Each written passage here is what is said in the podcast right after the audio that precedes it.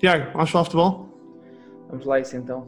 Uh, ajudava o treinador principal, o adjunto, o adjunto do adjunto. Toda a minha infância e toda a minha adolescência foi feita a acompanhar as equipas do meu pai. E eu disse-lhe, olha, tenho tanta certeza que o Zeca vai ser jogador do Vitória de Setúbal, que até pode tirar 500 euros do meu ordenado e dar-lhe a ele. Era um prazer vir a treinar porque aquilo que nós vivíamos diariamente uh, era fantástico. Tentámos depois ir buscar dois, três jogadores como o caso do Nani, que, que, regressou e que foi importante também para o Sport. Chegaste ao estádio, chegaste ao estádio como treinador principal, é, mexe contigo?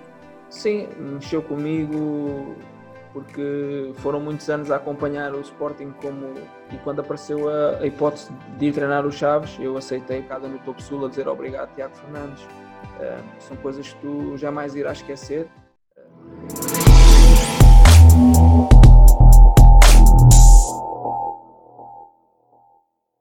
Tiago, vamos falar futebol? Vamos lá isso então. Malta, hoje tenho aqui o homem que prometeu que me vai levar a, a, ao Marquês para celebrar o título do Sporting, portanto tinha que o trazer cá hoje, porque aos dias de hoje, como Sportingista, malta que promete que vamos celebrar títulos, temos que os manter por perto. Grande Tiago Fernandes, uh, filho de craque, treinador com, para mim, na minha opinião, com um grande potencial e que, acima de tudo, fala futebol, gosta de futebol, trabalha no futebol, por isso é a pessoa ideal para falar aqui no meu programa. Tiago, muito obrigado por te juntares a mim. Obrigado, um, eu. Espero que a malta se divirta nessa conversa. Olha, para quem não te conhece, muita gente te conhece, mas para quem não te conhece, quem é que é o Tiago Fernandes? Sim, amigo, para já é um prazer pronto, estar a falar uh, para ti e para, para o teu site, para as tuas redes sociais, um pouco de, de futebol, nesta altura em que o futebol está, está parado e que já temos bastante saudades. É sempre, é sempre positivo estar a falar com, com gente do futebol e que fala de futebol. Uh, sou uma pessoa que desde, que, desde muito, muito jovem sempre, sempre gostei bastante de futebol.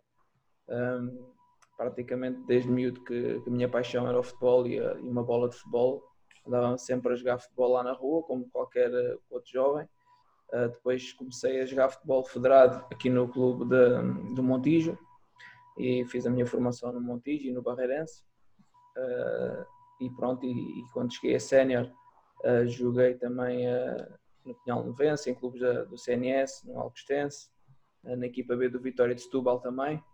Um, joguei em alguns clubes um, e chegou a um ponto que, que sentia que aos 26, 27 anos que não era do futebol uh, que eu ia fazer carreira como jogador e, e preparei-me para, para começar como treinador, uh, como qualquer outro treinador tenta entrar nesta, neste mundo. Um, pela via do, dos cursos de formação, pela formação, um, e foi assim que aconteceu. Eu comecei um pouco ao contrário, uh, porque quando tirei o curso de treinador, depois houve a possibilidade de, de entrar numa equipa técnica, como meu pai era treinador, um, e quando tu entras numa equipa técnica jo sendo jovem, com pouca experiência, tens que fazer um pouco de tudo e foi isso que eu fiz, foi uh, ajudava o treinador principal, o adjunto, o adjunto do adjunto, o treinador do guarda-redes, uh, lembro que apanhei o, o Mr. Conhé também, que na altura era o treinador guarda-redes também, aprendi muito com ele e, e ele ajudava-me bastante. Um, aquelas que eram as tarefas de um, treinador uh, adjunto, que era o que eu era na altura, fazia análise de jogo também. E pronto, e senti logo que tinha, tinha paixão por, uh, pelo treino, pelo jogo, pela preparação, tudo que envolvia aquilo que é um jogo de futebol. Uh, eu sentia-me identificado com isso e depois a liderança do grupo também, apesar de ser jovem, sentia que, que tinha hum, condições para um dia mais tarde, se me preparasse bem, ser treinador eh, principal.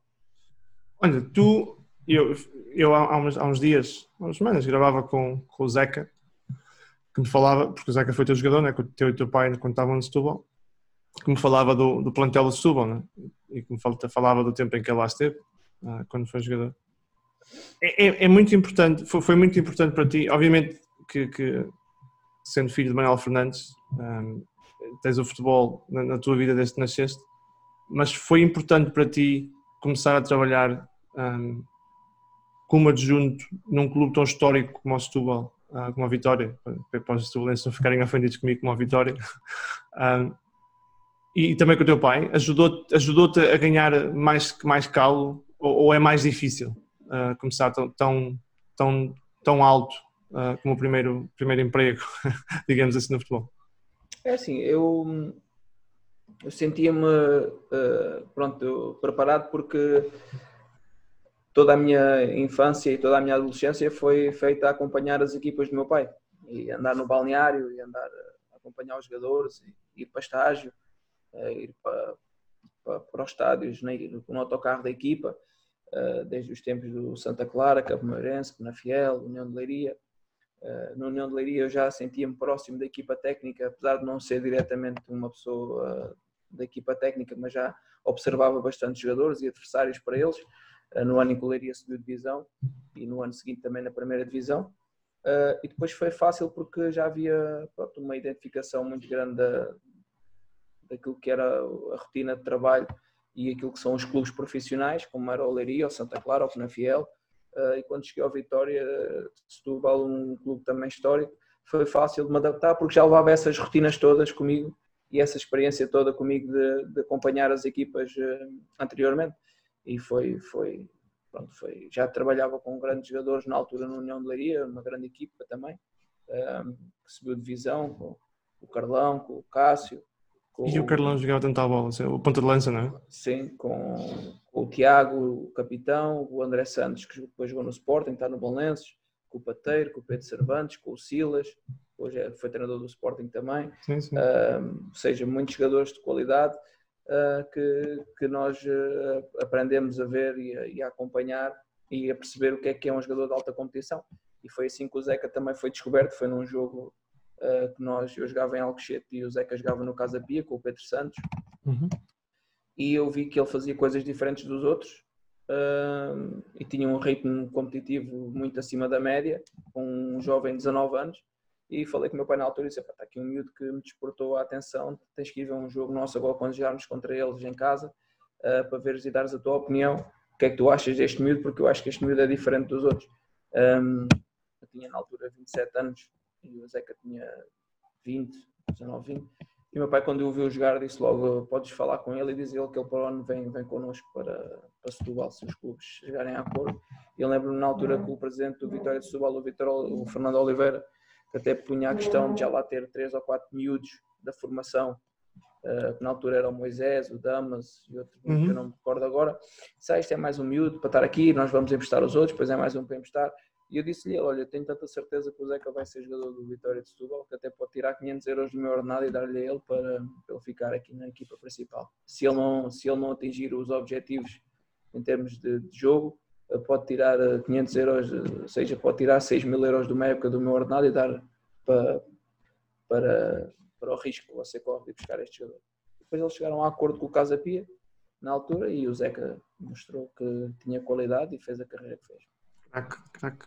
Olha, tu, tu, tu depois do, do Setúbal, e eu vou-te ser muito honesto, eu, eu acompanho-te mais, mais quando entras na formação do Sporting, por, por, por ser Sportingista e porque uh, mentir, mentir-te se não fosse porque, obviamente, por seres filho de Manuel Fernandes, prestou mais atenção.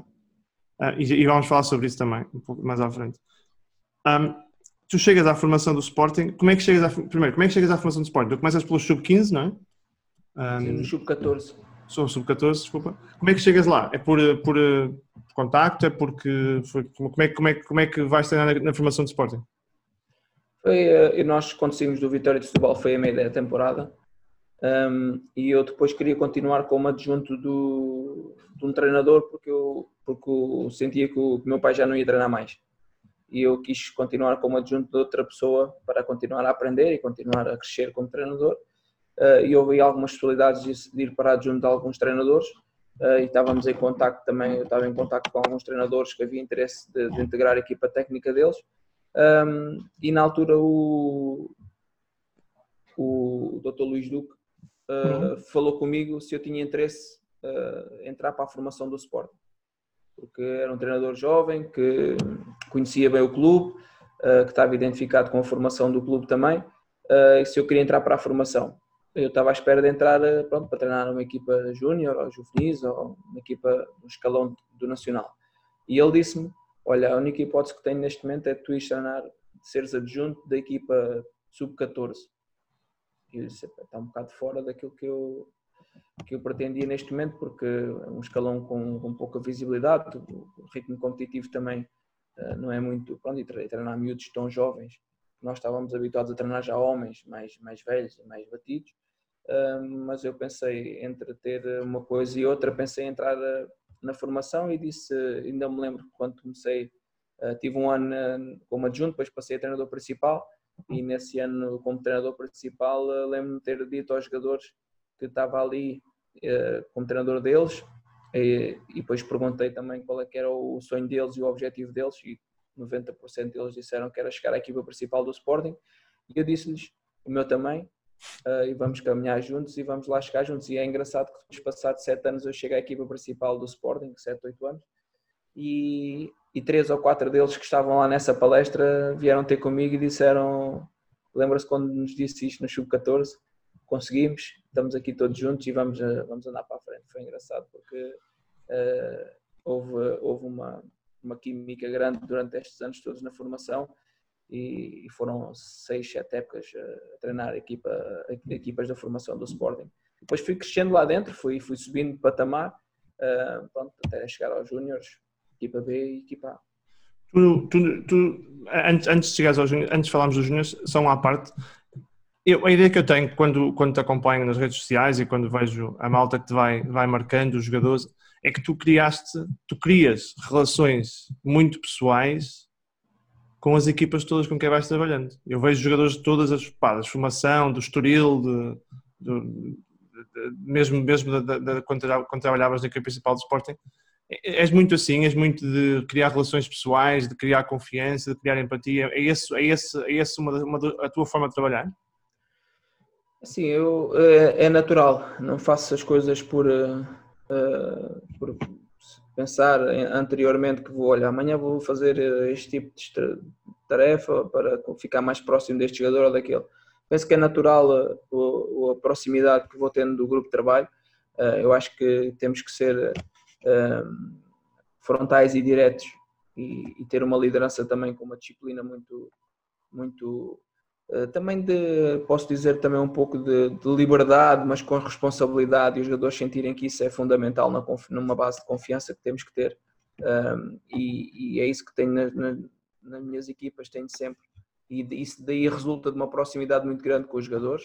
Uh, é claro que treinares miúdos de 14 ou de 20 ou de 30 é diferente no sentido de que uh, a forma de pensar de, de, deles muda bastante, mas eu penso que é uma proximidade que eu tenho com os jogadores que é natural, que, que nasceu comigo e, e, sinto que esse espírito familiar uh, que nos une é, é, bastante grande e funcionamos sempre como uma autêntica família, desde, desde o Sporting ao Estoril ao Chaves. Uh, tentei sempre criar um espírito de grupo bastante forte, que, que os jogadores sintam que podem contar comigo para tudo um, e que dentro do campo o que eles têm que me dar é, é esforço, é dedicação, é prazer em trabalhar, é, é rigor e, e, eles retribuem com, com tudo isso e, e, isso é o mais importante para mim. Depois fica, claro, há coisas que nos marcam, há atitudes de jogadores que nos marcam ao longo da vida que eu jamais esquecerei também. Eu, eu, só te faltou dizer devoção e glória para meteres aí o nosso. Não, cada, Olha, clube, cada clube tem a sua, é sua frase é verdade. E, e, esta acho que se adequa a todos os clubes. É verdade. No outro dia até, até, até o Luís Filipe Vieira dizia na, na, na, na cerimónia do Benfica usou o nosso, o nosso, meu, tu és treinador de futebol, eu é que sou independente.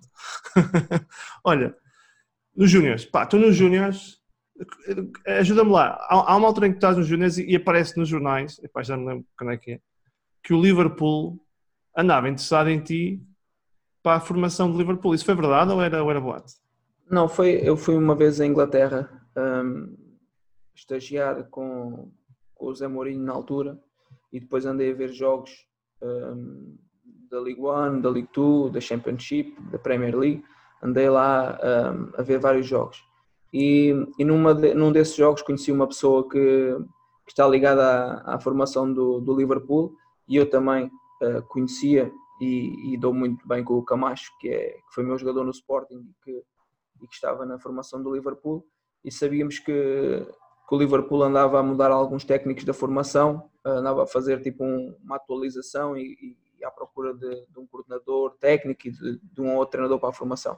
E foi aí que chegamos, fomos a um, um, uma reunião com uma pessoa do Liverpool. Uh, houve o interesse de, de entrar na formação do Liverpool, mas aquilo que me propuseram não era eu para trocar os júniores do Sporting uh, com uma equipa de formação que lá nem campeonato tem uh, oficial, hum. até aos 16 anos, salvo erro. Não me identifiquei bastante com isso, porque se fosse para ir para o Sub-23 ou para a equipa B era uma coisa. Um, e, mas para trocar os juniores do Sporting por uma equipa da formação do Liverpool achei que não era melhor para mim, apesar de financeiramente ser, ser bom também, ser um grande clube. Uh, mas eu penso que os técnicos, já na altura, os técnicos portugueses iam ter sucesso em Inglaterra se, fosse, se fossem inteligentes na forma como, como têm sido, uh, a não mudar radicalmente a forma deles pensarem o futebol e de, executarem o futebol, mas uh, com algumas nuances táticas e com alguma organização tática, penso que têm tido bastante sucesso e abriram bastantes portas também aos treinadores portugueses. Eh, e aquela análise que eu fiz nos campeonatos, tanto da Liga 1, League 2, Championship, eh, verificava claramente isso, que as equipas que tinham eh, um pouco mais de, de organização em termos técnicos ou táticos e que conseguiam encaixar os jogadores e as características dos jogadores num, numa boa ideia e num bom sistema, tinham mais sucesso mas nunca perdendo aquelas raízes que eles têm culturais de, de trabalho, de querer, de vontade, muitas vezes jogar um pouco direto, mas que conseguiram uh, ter, ter sucesso porque conseguiram ser inteligentes e adaptar-se também um pouco à, àquilo que é o futebol inglês. Nos no Júniors, a tua equipa dos Júniors jogava a bola que se fartava, uh, que era uma coisa que era clara, não é? Tu tinhas é, é, é, fácil acompanhar os júniores, porque em Portugal os júniores já dão uma, uma visibilidade quite, um, quase uh, importante. Tu sentes, sentes que nos júniores fazes, fazes um trabalho que, que ainda hoje é, é, é, é, reconhecido e que potenciaste muito, dos, muito do, do, talento que tínhamos na academia e, e, não, sei, não sei muito bem como é que estava a academia na altura, porque teve fases mais altas e mais baixas, mas sentes, sentes que esse trabalho ainda é reconhecido hoje? assim, eu, eu sinto que fiz muito pela formação do Sporting, eh, no sentido de que muitos jogadores eh, ficaram preparados para alta competição Uh, depois de três épocas que nós trabalhámos arduamente para conseguir pôr um maior número de jogadores possível na equipa principal, sabendo que a equipa principal também uh, não é fácil de lá chegar e de se conseguir impor, mas houve muitos jogadores a conseguirem lá chegar e houve outros que não tiveram a oportunidade ali, mas que vieram a demonstrar uh, fora do Sporting que tinham qualidade para jogar na equipa do Sporting.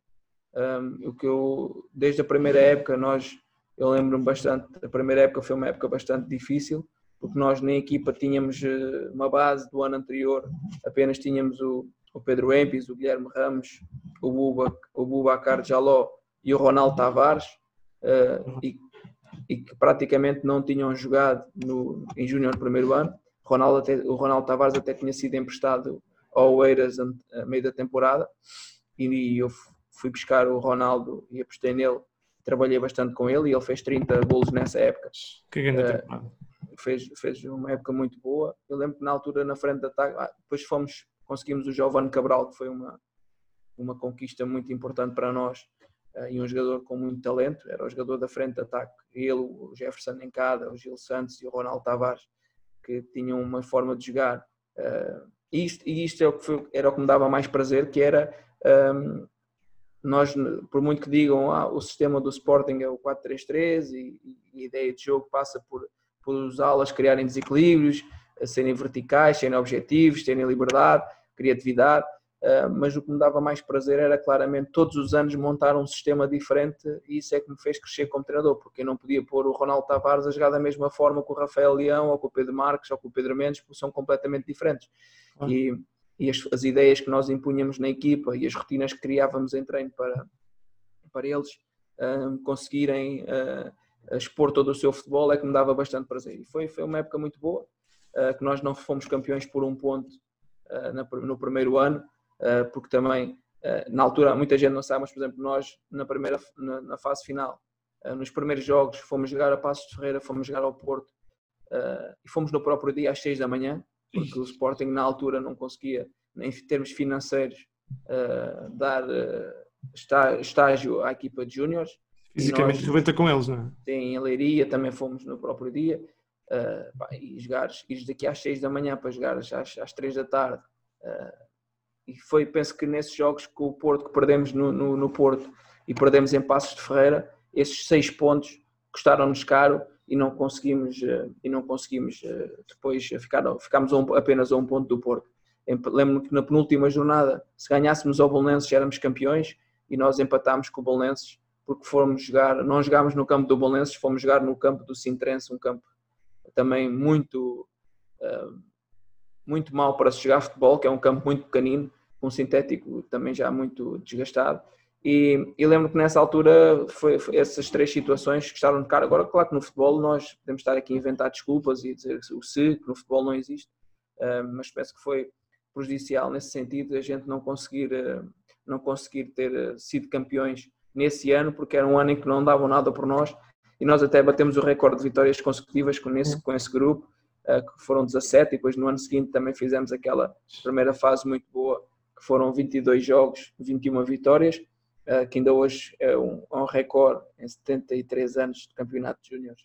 Brutal. É um, é um, é um, é um recorde eh, de vitórias consecutivo. Um, e, e deixa-me bastante orgulhoso pelos jogadores, porque nós, é, como tu estavas a dizer, tínhamos um espírito familiar muito grande.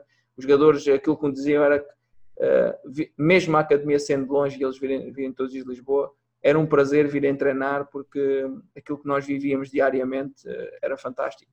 E hoje ainda temos uma relação muito próxima com todos e, e isso deixa-me bastante orgulhoso. Foi, foram três anos de júniores, uh, pronto, com o título nacional no segundo ano, foi, foi o coroar daqueles três anos muito bons, mas o que deixa marca é que chegaram muitos à equipa principal e ficámos um primeiro lugar e dois segundos lugares, mas sempre muito próximo do título, ou seja, discutimos o título sempre até à última ou à penúltima jornada. Olha, falaste aí de dois jogadores que, que eu tenho, tenho opiniões mistas de bancada.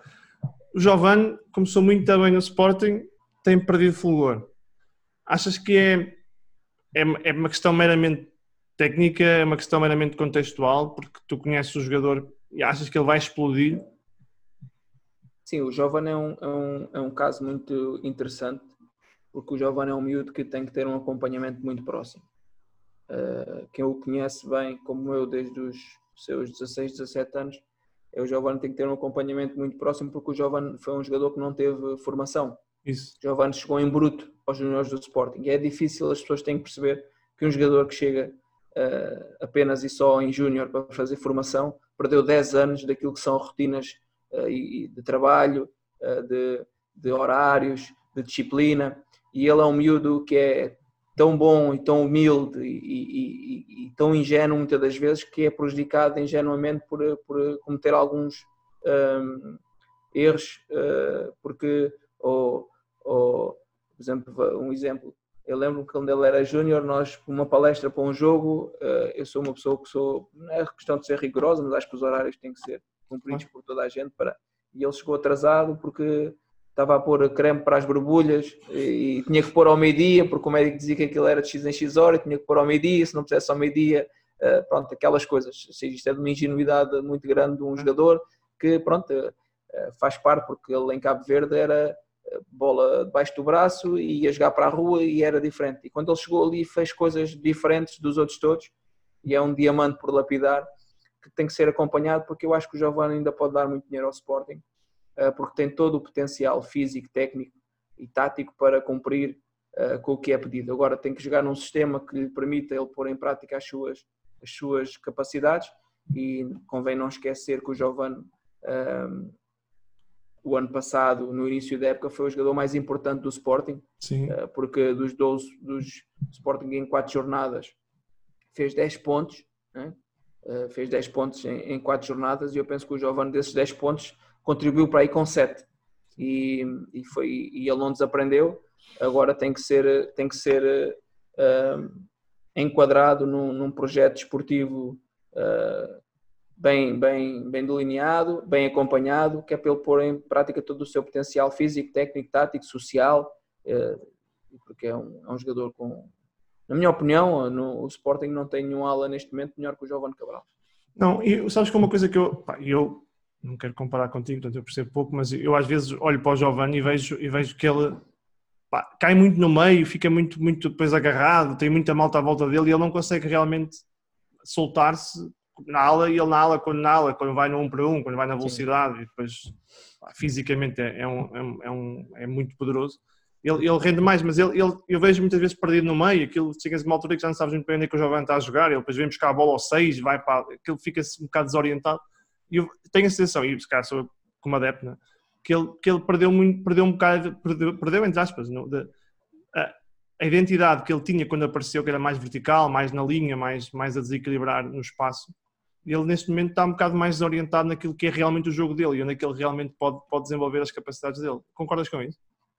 Eu penso que isso tem a ver um pouco também com o momento atual do Sporting, né? porque a alternância de sistema constante ou, ou, ou alternância de resultados constante. Mas eu vou-te dar um exemplo. Só um jogador com uma capacidade uh, e com uma mentalidade acima do normal chega à Vila do Conde e bate aquele penalti decisivo quando é. qualquer outro miúdo termia. Pois é, pois é. Uh, e aquilo para ele bater ali em Vila do Conde ou em Camp Nou é igual.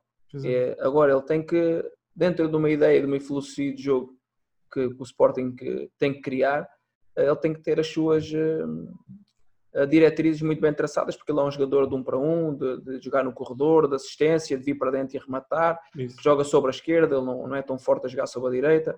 Uh, é um jogador que bate muito bem livres, bate muito bem uh, todas as bolas paradas. Tem um bom pontapé, não é? Ele puxa bem para dentro e remata muito forte.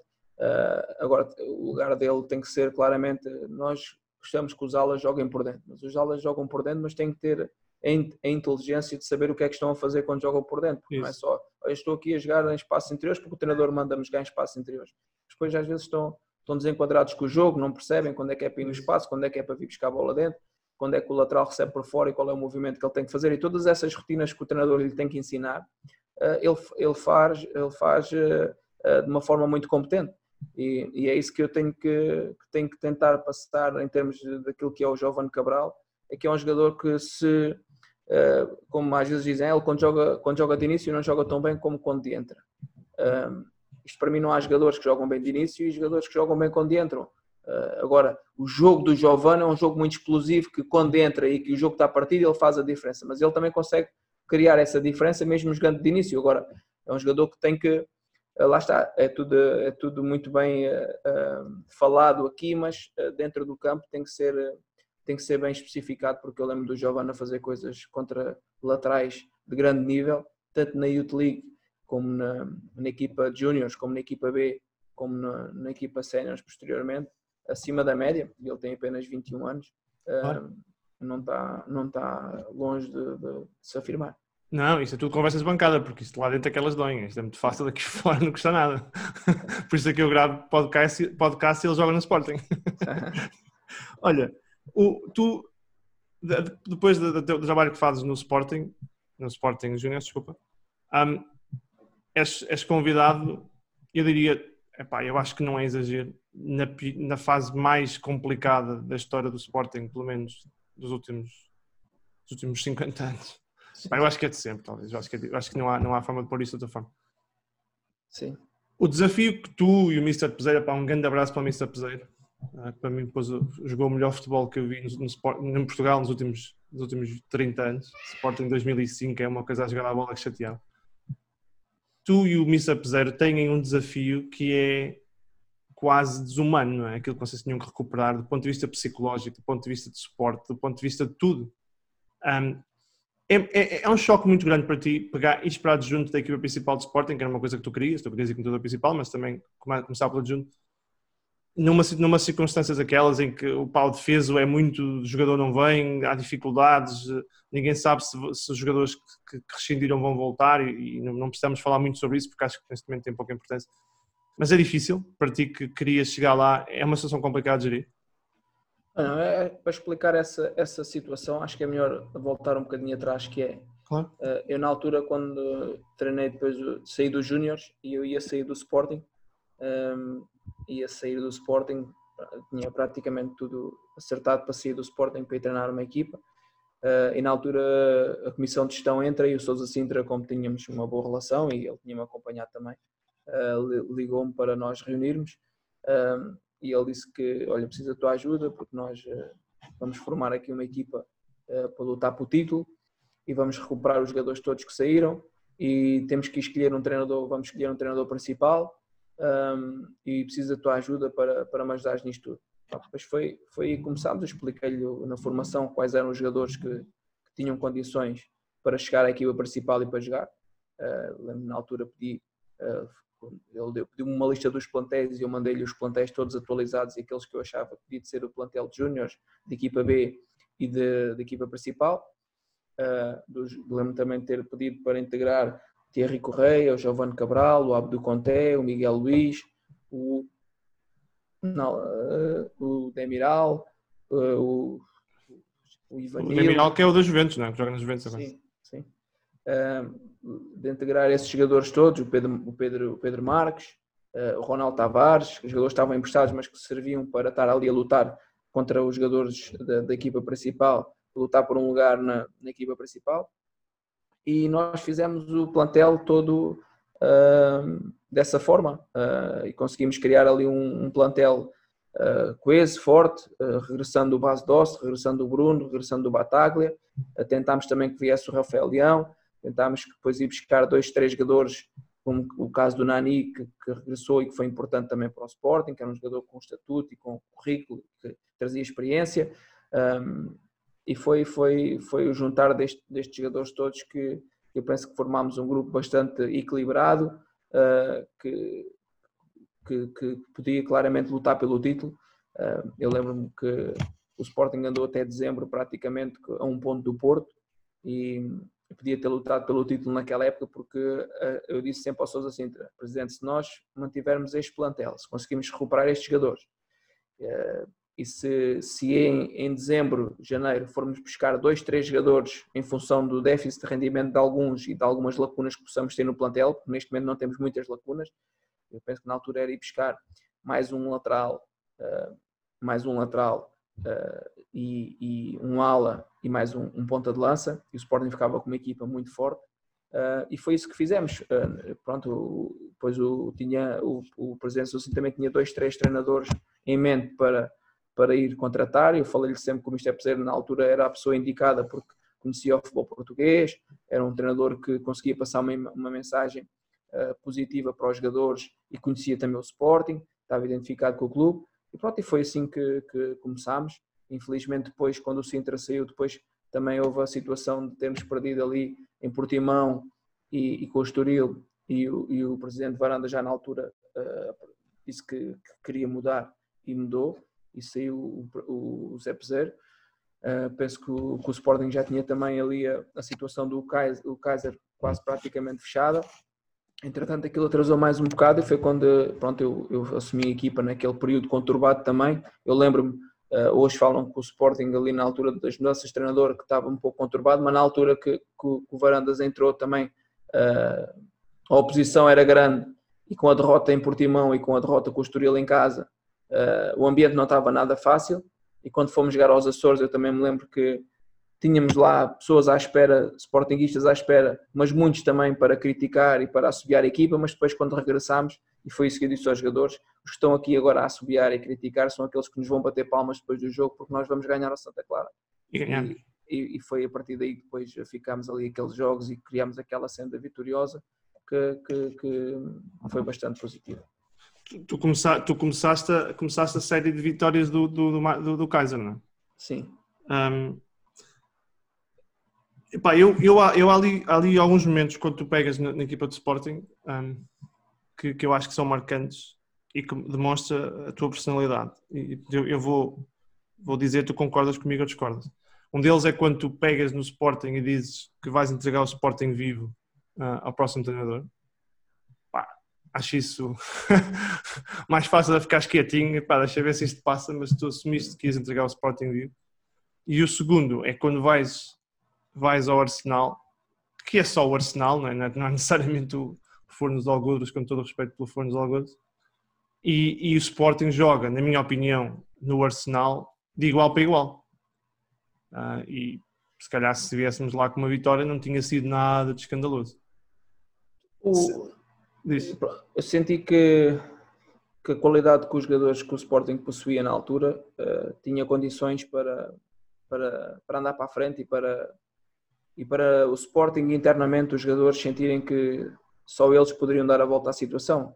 E, e não pensando naquilo que se passava à volta do clube em termos de contestação e de problemas que fossem uh, que não estivessem relacionados com, com, os próprios jogadores e com a própria equipa, abstraindo-nos disso, uh, conseguiríamos certamente uh, e, cabeça, e de cabeça limpa e com uma mentalidade fresca e nova conseguiríamos dar a volta à situação uh, e foi por isso que eu disse que, que, ia fazer isso porque eu já conhecia aqueles jogadores todos que ali estavam porque eu estava na formação do Sporting há, há muitos anos e vivia, convivia diariamente com todos os jogadores que, que ali estavam. Uh, e sentia que os jogadores se identificavam também comigo e foi fácil trabalhar com eles uh, nesse sentido. E, e, sentia que nós tínhamos ali uma, uma, uma, uma tarefa para, para fazer e tínhamos que ser felizes e acabar e acabar felizes com, com esse mesmo com esse mesmo com essa mesma tarefa. Uh, e, e, quando nós fomos ao Arsenal que era uma prova de fogo para nós porque sabíamos que se empatássemos praticamente garantíamos o apuramento uh, para a Liga Europa. Uh, o Arsenal pronto teve mais bola do que nós é normal. O Arsenal teve mais oportunidades de golo do que nós é normal.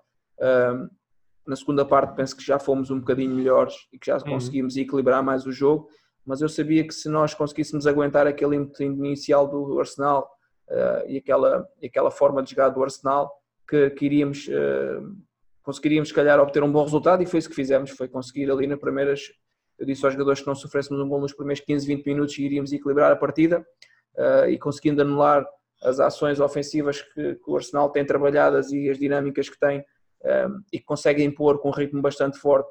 Se nós conseguíssemos anular, um, poderíamos também numa transição numa bola parada conseguir criar perigo e fazer gol. E, e se não conseguíssemos nesse momento de jogo, conseguiríamos quando tivéssemos bola, porque o Arsenal também é uma equipa que a defender comete alguns erros e nós poderíamos conseguir explorar esses mesmos erros. Uh, e penso que foi, pronto, na segunda parte, nos últimos 15 minutos ainda acreditámos mais que para além do empate podíamos ter trazido uma vitória caso o Nani ou o Diaby ou o Base Doss tivessem feito aqueles gols. Uh, mas, uh, mas pronto, penso que foi um bom jogo. Um jogo que ainda hoje uh, em Inglaterra foi a equipa portuguesa que levou mais adeptos a um jogo, a um jogo em, em, Inglaterra foi o Sporting naquele jogo, foi quase 7 mil adeptos do Sporting. Foi impressionante quando nós chegámos ao estádio. normalmente é um, é um cordão policial ou, ou, um cordão de adeptos adversários a, a esperar a equipa adversária quando nós chegámos ao, ao, ao, ao Emirates, uh, os adeptos do Sporting fizeram um cordão e levaram o autocarro até à porta, do, até à porta da entrada do, do estádio. Uh, e daí os adeptos do Sporting serem únicos e merecerem, e merecerem bastante um título porque acompanham a equipa um, ehm, sempre. E, e, é importante o que tu dizes porque é para as pessoas perceberem que os adeptos do Sporting são muito mais do que aquilo que aconteceu. Uh, somos, Sim, como dizer, não se pode resumir os adeptos, os adeptos a uma meia dúzia de, de indivíduos que, que, se lembraram de fazer o que fizeram. Olha, tu fazes três jogos, não é? Sim. Como é que é o terceiro? O terceiro é com o Chaves em casa. É, um, chegares ao estádio, chegares ao estádio como treinador principal, é, mexe contigo? Sim, mexeu comigo porque foram muitos anos a acompanhar o Sporting como como adepto e, e como sócio uh, e sonhar quando via o autocarro a chegar que um dia poderia estar ali dentro do autocarro também e, e quando cheguei ao estádio com, com os adeptos uh, pronto a esperarem o autocarro e tinha também algumas algumas faixas com o meu nome uh, a agradecer e tudo tudo o que tinha feito. Foi foram momentos únicos também que eu jamais irei esquecer. E depois houve também um problema que foi que nós entramos no, no estádio e que houve aquele problema que, com a detenção do Bruno Carvalho, que houve ali uh, um certo, certo problema disso, mas uh, nós conseguimos fazer um bom jogo e somámos mais uma vitória e ficámos a um ponto do Porto. E pronto, e foi como eu disse, estávamos a um ponto do Porto na altura, empatados com o Benfica, salvo erro, já não me recordo. E tínhamos tudo para ser campeões nacionais nessa época. Acabámos por ganhar a taça da Liga e a taça de Portugal. e também o Bruno Fernandes agradeceu com, publicamente, não podíamos esquecer nem o Mr. Peseiro nem o Mr. Tiago Fernandes, que foram dois dos treinadores que estiveram aqui connosco. Eu, eu não preciso de documentos, eu sou, eu sou, eu posso, eu posso comentar. Eu, eu, eu apesar de eu, apesar de eu gostar, de ter gostado do, da postura do, do Mr. Mr. Kaiser, do ponto de vista de comunicação e de pacificação, um, eu acho, acho, como sportingista, portanto eu sou eu a falar, como sportingista, acho difícil de entender a decisão do presidente, um, porque, porque não acho, não acho que tenha feito qualquer sentido do ponto de vista de gestão não é que, não é que o, a, equipa, a tua equipa estivesse a jogar a equipa com o Peseiro, estivesse a jogar um futebol brutal, mas, mas estava a jogar o suficiente para estar na luta e acho que fazer uma mudança naquela altura foi um tiro, foram três tiros no pé, que é infelizmente aquilo que acontece muitas vezes no Sporting. Tu, tu achas, sentes, sentes um, ou sentias naquele momento que, que, que, que se calhar tens a oportunidade de continuares como, como treinador principal sem ser em transição que, que que sentias que podias, sentias que teria sido justo continuares ou, ou sabias que era para dois, dois, três jogos e portanto era o que era? Sim, ou... o presidente foi sempre sincero comigo, o Varandas disse-me que tinham, estavam em contato com o treinador e dependia muito do tempo que iriam conseguir resolver a situação contratual do, do treinador e que eu iria estar à frente da equipa até, até ele resolver a situação. Claro que se aquilo não, se se calhar não tem acontecido o que aconteceu de ele ter vindo, ou se houvesse alguma coisa que corresse menos bem, se eu continuasse mais tempo à frente da equipa, nunca se sabe o que é que poderia acontecer, nunca podemos prever uma coisa que não, que não aconteceu. Um, mas, uh, mas senti que depois daquele jogo com os Chaves e, e, da forma como os jogadores estavam a começar a entrar nas, nas dinâmicas de treino e de jogo e, e, em termos técnicos e táticos, senti que havia pernas para, para andar para a frente. Uh, sinto-me, pronto, depois senti-me que podia ter sido ali uma oportunidade boa para mostrar aquilo que, que, eu, que eu desejava, que era pôr o Sporting a lutar uh, por um título nacional. E, mas pronto, a vida é mesmo assim, nós continuamos a nossa vida e o Sporting também, e um dia mais tarde, quem sabe, se voltarei ou não. Tu, tu achas, achas que és.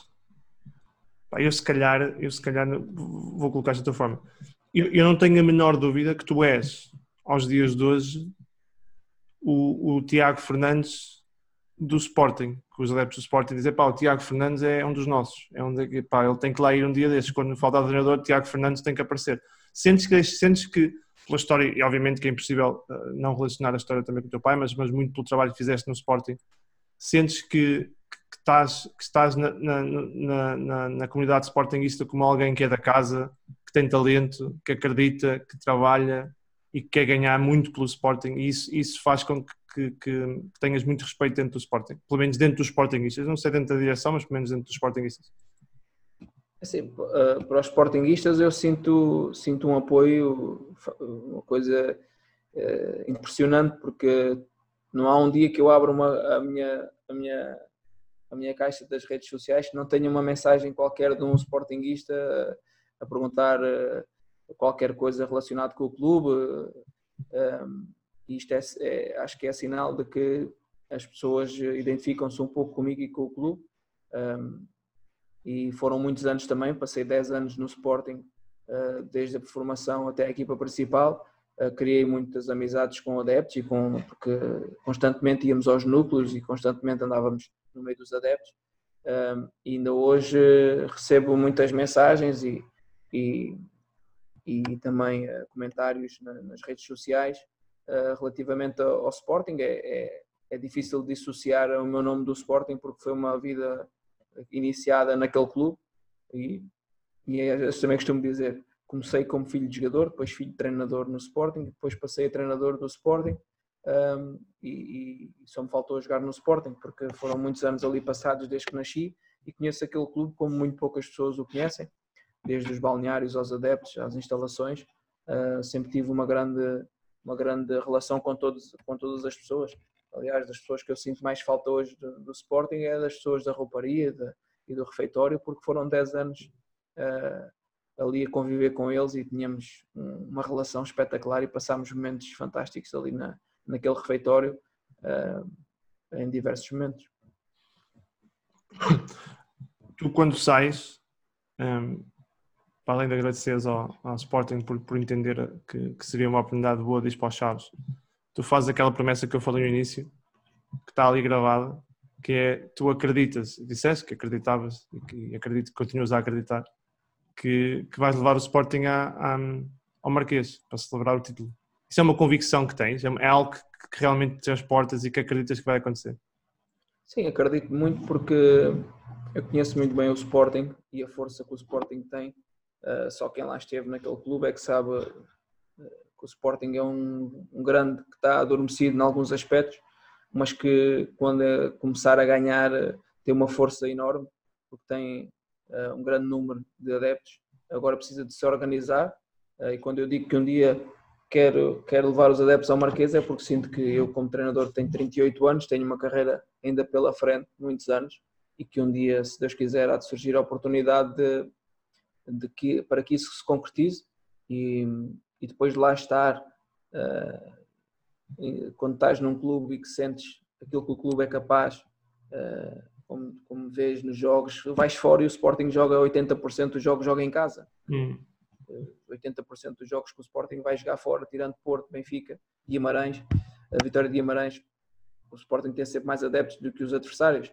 E, e é essa onda que se tem que, tem que se saber criar, não é só em teoria, mas na prática, ehm, para que o Sporting consiga ser uh, dominador em Portugal e consiga ter uma equipa que, que domine, uh, que domine o campeonato, formando um plantel forte, equilibrado, homogéneo, com muita competitividade interna e para fazer isso é preciso, é preciso pensar um pouco nas coisas e não é fazer só, só pensar que a ver o que é que vai dar. As coisas têm que se fazer com, com inteligência, com, com, com organização e, e eu penso que não é difícil, porque ao contrário do que muitos dizem, ao contrário do que muitos dizem, qualquer treinador e qualquer jogador quer jogar no Sporting.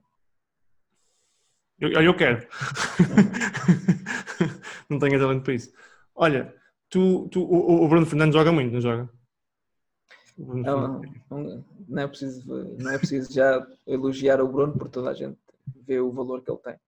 Eu penso que o Bruno, eu às vezes, eu disse isto agora para, um, para uma entrevista que dei uh, para um jornal inglês, que o Bruno é muito melhor pessoa ainda do que jogador. Por isso, é, vejam bem o que ele é como ser humano, porque ainda consegue ser melhor pessoa do que do jogador de futebol. Diz ao Bruno que eu tenho aqui um slot, um slot gravado para ele. Ele só precisa de me responder no Instagram. Olha, tu a seguir tens assumes dois desafios que eu, que eu achava e achei na altura que eram desafios difíceis, um, independentemente da tua qualidade, que é o Chaves e depois o Estoril. Sentes que obviamente que são tudo aprendizagens e portanto não há, não, há, não há decisões que sejam mais ou menos corretas, são sempre no momento, mas sentes que as, as, as duas decisões de pegares no Chaves, no momento difícil dos Chaves, e depois pegares no Estoril, que tem, tem passado por fases complicadas, assim para baixo, foram decisões corretas no sentido de carreira, ajudaram-te ou, ou, marca, ou marcam-te ou, ou podem-te marcar negativamente do ponto de vista de evolução? Assim, foram, foram boas experiências e boas aprendizagens. Um o Chaves estava em último lugar com 7 pontos na altura e vinha, penso que era de 9 derrotas consecutivas.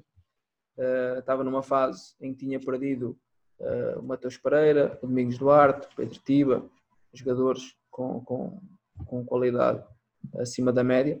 Uh, tinha feito um plantel novo e, e quando apareceu a, a, hipótese de ir treinar o Chaves, eu aceitei porque estava na altura no Sub-23 do Sporting e achei que, que, era uma boa oportunidade para mim treinar na Primeira Liga e, e, sinto que foi uma aprendizagem muito boa e que cresci bastante. E para, e para, para as pessoas perceberem também o que aconteceu em Chaves, foi, uh, foi um clube que me marcou positivamente porque uh, é liderado por pessoas que gostam muito do clube e que são, que são muito...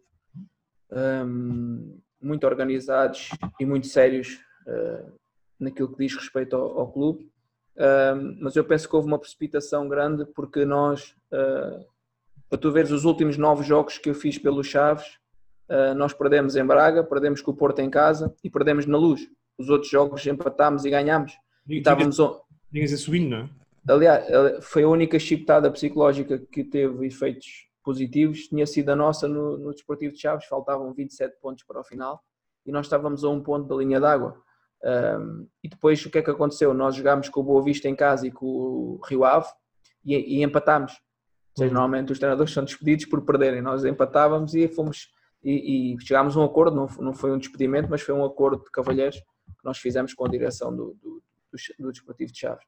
E, e nós, após aqueles jogos, porque houve uma expectativa muito grande que iríamos fazer seis pontos e iríamos sair da linha d'água. E eu sempre disse aos responsáveis que não era tão uh, vida ou de morte aqueles dois encontros, tínhamos de estar tranquilos e tentar fazer o melhor. E cada ponto para nós era extremamente importante porque na situação que estávamos, todos os pontos eram fundamentais. Uhum. E, e nós fizemos dois pontos, mas depois desses jogos nós iríamos jogar com o Aves, com o Belenenses, com o Vitória de Setúbal, com o Feirense, ou seja, com as equipas que estavam ali à nossa frente, porque até ali nós tínhamos jogado, tínhamos ganho o Marítimo em casa, tínhamos ido ganhar a Portimão, tínhamos uh, jogado com os três grandes, chamados grandes, uh, só não tínhamos jogado com o Sporting, um, ehm, tínhamos jogado com o Tondela, tínhamos ganho em casa ao Tondela também, tínhamos empatado com o Feirense e com o Vitória de Setúbal, uh, em Setúbal e em casa com o Feirense, e depois vinham uma série de jogos que, que era com o Nacional da Madeira em casa, com o Bolonenses, jogos que nós tínhamos aí sim a obrigação de, de vencer e de sair daquela situação. E eu sentia que... Né? Os jogos da tua liga da minha liga, assim, na liga em que nós estávamos, que era dos seis últimos classificados e que tínhamos que os vencer para ultrapassar e conseguir. Eh, e eu sentia que o ambiente do, do, do, grupo era fantástico, era bom, os jogadores queriam, acreditavam, apesar de nós termos feito três vezes o plantel, porque quando chegámos o plantel era um, depois saíram uns jogadores, que, foi o caso do Eustáquio e do Marcão, que eram jogadores que eram mais valias, mas o clube fez 8 milhões com esses dois jogadores e não, e não foi fácil também foi bom financeiramente, mas desportivamente tivemos que ir buscar outros jogadores para essas posições e tivemos que fazer novamente o 11 um, para jogar. Depois tivemos que fazer novamente o 11 com os novos que vieram para integrá-los e, e, e, definir as nossas, as nossas ideias de jogo e os nossos princípios. E estávamos numa senda também uh, de crescente e de, e de bons resultados. Uh, pronto, mas depois chegámos a um acordo e, e acabámos por, por sair a um ponto da linha d'água. Um, e penso que, que não, foi, não foi uma boa decisão, porque estávamos bem, estávamos bem, estávamos a fazer um bom trabalho e estávamos a sentir que iríamos dar a volta àquela situação, que era uma luta que era até ao fim, Sim. Eh, como foi, o, o Chaves acabou por descer na última jornada porque perdeu em dela e bastava o empate. Hum. Uh, uh, depois o Estoril era um projeto que, que, que, eu sentia que em dois anos podia fazer uma equipa para subir divisão, um, que neste ano era difícil porque havia seis, sete equipas com plantéis muito fortes para lutar pela subida. Uh, e que o objetivo era formar jogadores uh, da equipa de sub-23 para chegarem à equipa principal, que era também ir buscar jogadores mais experientes para ajudarem os mais novos a crescer, formar um plantel que andasse ali nos cinco primeiros lugares para que se em janeiro conseguíssemos ir buscar dois, três jogadores, atacássemos a subida de divisão, caso fosse possível era ótimo, caso não fosse, no ano seguinte é que era a aposta que era para subir. Uh, pronto, e depois também uh, a segunda liga, como é um, um, campeonato muito competitivo, tivemos ali três, três, quatro jogos sem vencer e também achámos, achámos em conjunto com a direção que podíamos uh, não continuar e foi o que aconteceu. Mas foi um clube que, que eu gostei de trabalhar, tal como em Chaves, e, e são experiências que nós crescemos com elas e que enriquecemos bastante em termos de maturidade e que, que, nos valorizam também nesse sentido. É claro que em termos desportivos não foi uh, o sucesso, mas também não foi um insucesso no sentido de que eu saí dos Chaves a nove jornadas do fim com 27 pontos em disputa e a um ponto da linha d'água e do Estoril também deixei a equipa em quinto lugar, que era o objetivo que me tinham proposto.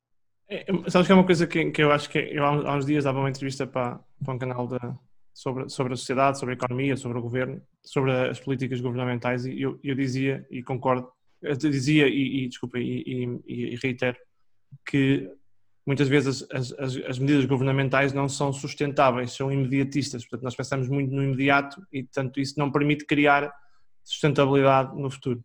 Eu, eu transportando isso um bocado para o futebol, eu tenho a ideia que no futebol nós por vezes pensamos em estratégia, mas depois somos todos imediatistas. A bola vai à barra em dois jogos e o treinador sai. Achas, achas que isto, é, isto, isto não é benéfico para o futebol, não? É assim, eu acho que é importante as pessoas que estão à frente dos projetos uh, terem uh, conhecimento do jogo e terem conhecimento do que é que está a acontecer para não serem elas as primeiras a, uh, prejudicar o grupo de trabalho no sentido que quando se começa a falar de outro treinador que pode substituir este, o grupo de trabalho automaticamente parece que faz um clique e desliga. Uh, e fica só à espera que venha um novo treinador para haver novas ideias e novas formas. e foi isso que, eu senti também. Quando nós, uma coisa é, eu senti, quando eu sinto que a minha equipa não está a jogar bem e não está a conseguir ter oportunidades e que não está a ter a dinâmica, a alma e, e, e a andar para a frente, aí eu sou o primeiro a dizer que as coisas não estão a sair e que temos que repensar naquilo que estamos a fazer. Agora, tanto no, no Sporting como no Chaves, como no Estoril, eu sentia que a equipa estava com alma, com, com, com dinâmica, a ter oportunidades, uh, numa ou noutra, aqueles momentos que nós sentimos fogo, uh, né, cada vez que, que há uma situação de perigo estamos a sofrer golo, isto também deve-se um pouco às vezes à intranquilidade, os jogadores estarem a dar tudo para dar a volta à situação e isto é preciso haver ali uma fase menos boa para depois vir a fase uh, que as coisas começam novamente a, a, a acontecer e a, e, a, e, a, e, a ter, e a ter resultados. E para isso é preciso haver paciência, é preciso haver uh, união uh, e, e, no futebol isso às vezes é um pouco difícil porque o, o que todos querem é jogar bem, vender jogadores, dar chocolate e isso é difícil. Tiago, e agora? O que é que vem a seguir? Agora estamos a, estou a ver, estamos a ver alguns projetos e algumas uh, uh, situações que podem ser positivas um, e estou desejoso de começar a treinar novamente. Uh, sou, não gosto muito de estar parado nem de estar em casa, aliás, nunca estamos parados, mas estou a analisar alguns, alguns jogos e alguns clubes em Portugal e no estrangeiro também, para estar identificado com as ligas e com os jogadores, para que quando surgir uma oportunidade eu consiga agarrar com tudo, com tudo e, e demonstre que, que, que posso ter, voltar a ter sucesso como treinador uh, e atingir os resultados que, que o clube pretender. Um, um, momento que mais te marca no futebol? Pode ser contigo, pode ser com outros. Qual é aquele momento que ainda te arrepias? houve alguns momentos que, que fiquei, fiquei com aquela sensação de que valeu a pena, uh, valeu a pena tantos anos a prejudicar a família e a estar longe de casa e a não acompanhar o crescimento das minhas filhas e viver momentos como vivi quando treinei, lá com um momento para mim até hoje, uh, treinar a equipa principal do Sporting, como tu disseste há pouco, chegar a Alvalade, ter as pessoas com, com cartazes com o meu nome, uh, os adeptos com uma faixa na bancada no topo sul a dizer obrigado Tiago Fernandes. São coisas que tu jamais irás esquecer, tal como nunca, não ter perdido, né? porque só ganhámos enquanto lá estive e não foram muitos jogos, mas deu para sentir aquela sensação dos adeptos estarem gratos e satisfeitos e felizes de ir ao Alvalade. Esses, esses, esses momentos e o campeonato de júniores também foi, foi, foi muito importante para mim. Eh, eu penso que o que mais me marca são as ações dos jogadores que, que, que, os jogadores têm para comigo, porque aí sim tu vês que vale a pena passar tantas horas a preparar os treinos e os jogos e a preparar a, a, o dia a dia dos jogadores de futebol, porque o, o, treinador não é só aquela hora e meia de treino que, que tu dás diariamente, é também fora daquilo uh, o acompanhamento que tu tens com os jogadores e com o teu staff todo um, e aquilo que tu consegues gerir mas eu penso que isso é o mais importante para mim. Foram esses momentos como treinador do Sporting e depois aquilo que os jogadores têm dito ao longo dos anos um, que me envaidece uh, por aquilo que eles, uh, aquilo que eu sinto que eles, uh, que eles dizem a meu respeito ou cresceram comigo enquanto treinador e é isso que eu, que eu, que eu levo porque sinto que todos os jogadores que foram treinados por mim, claro que nem todos se calhar nem todos ficam satisfeitos ou porque jogam mais ou que jogam menos mas eu penso que há uma grande fatia que, que fica grata, pelo menos por sentir que eu dei tudo para que eles fossem melhores jogadores e melhores homens. Tiago, grande abraço. Obrigado pela conversa. Obrigado, amigo. Se vê um Tiago que muitos não conhecem, portanto é um prazer enorme falar contigo e espero que tenhas gostado. Sim, sempre, sempre às ordens quando precisares. Tá? Um abraço. Vá, tchau.